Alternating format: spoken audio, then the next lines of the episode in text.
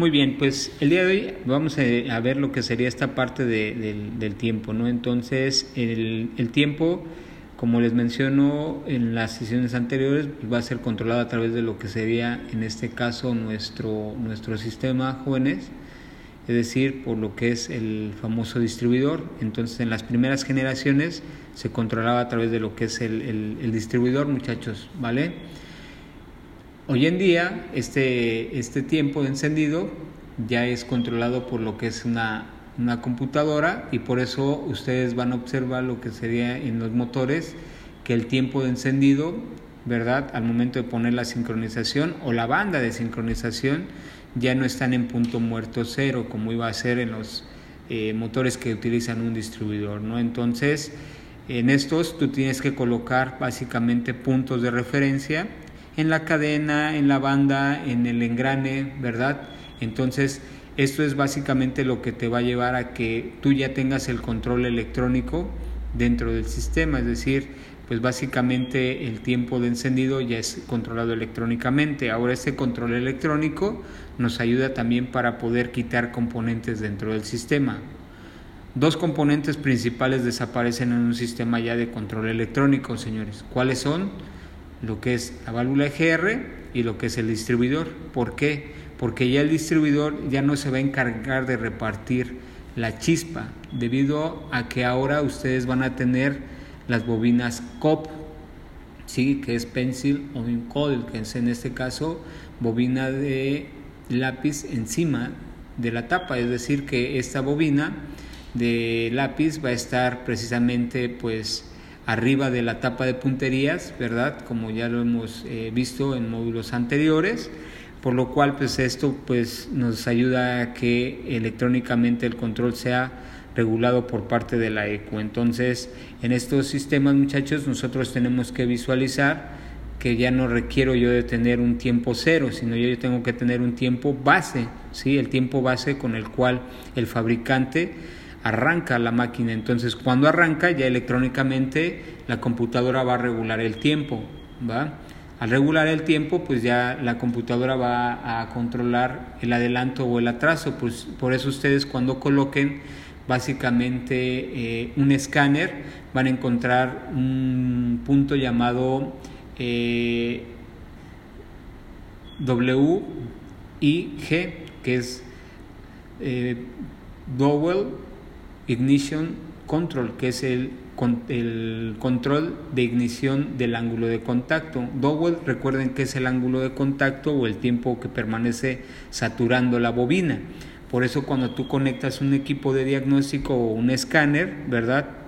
En un sistema, tú te vas a este punto y ves que el ángulo de contacto está abriendo en menos eh, 10%, 20%, 30%, 40%, porque es el porcentaje de saturación hacia la bobina.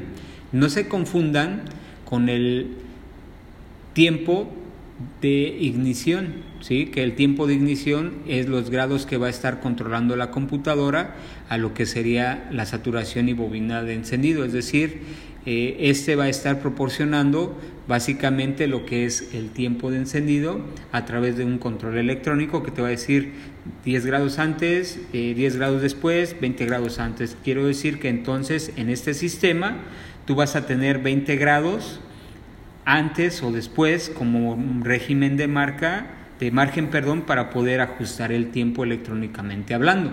Quiere decir que entonces electrónicamente el sistema lo que va a hacer es graduarte el tiempo electrónico a través de lo que sería el pulso o el ancho de pulso que va a ir hacia las bobinas, ya sea de tipo transformador o que la misma computadora internamente tenga su transistor o elemento electrónico. Entonces, al hablar del sistema electrónico, ¿verdad? Genera pues básicamente lo que nosotros conocemos como el control electrónico a través de un sistema PW.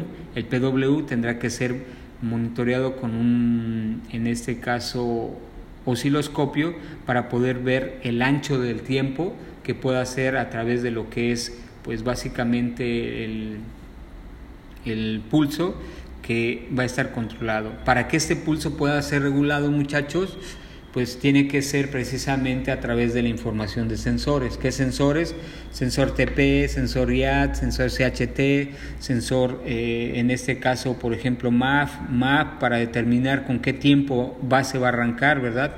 Por ejemplo, el MAP y el MAF me van a determinar la presión y el volumen, presión atmosférica y volumen del aire para poder determinar con qué tiempo va a arrancar y con base a esto podrá definir el adelanto o el atraso y así poder regularlo. Entonces es muy importante para ustedes eh, muchachos que comprendan bien esta parte, ¿no? Entonces esto lo voy a poder ver con mi escáner, ¿verdad? Repito, tú tienes que conectar tu escáner al conector DLC, recuerden la normatividad que va a estar 50 centímetros separado del volante, conectas tu escáner, a la vez que tú conectas tu escáner, tú te vas a lo que sería eh, el escaneo, autoescaneo, puedes entrar por genérico o por específico. Eh, yo les recomiendo que sea por específico para que les pueda dar una base de datos más amplia, ¿no? Entonces ya en la base de datos tú te vas a ir a datos vivos, ¿sí? Datos vivos vas a buscar lo que yo te comento, que sería el ángulo de contacto y tiempo de encendido. Entonces ahí vas a comparar y vas a ver que realmente la saturación de la bobina va a ser una, que va a ser cuánto tiempo dura saturando la bobina, y en el otro cuánto será el adelanto del tiempo. Esto te va a servir para diagnosticar realmente la combustión que se va a dar dentro del motor, ¿sí?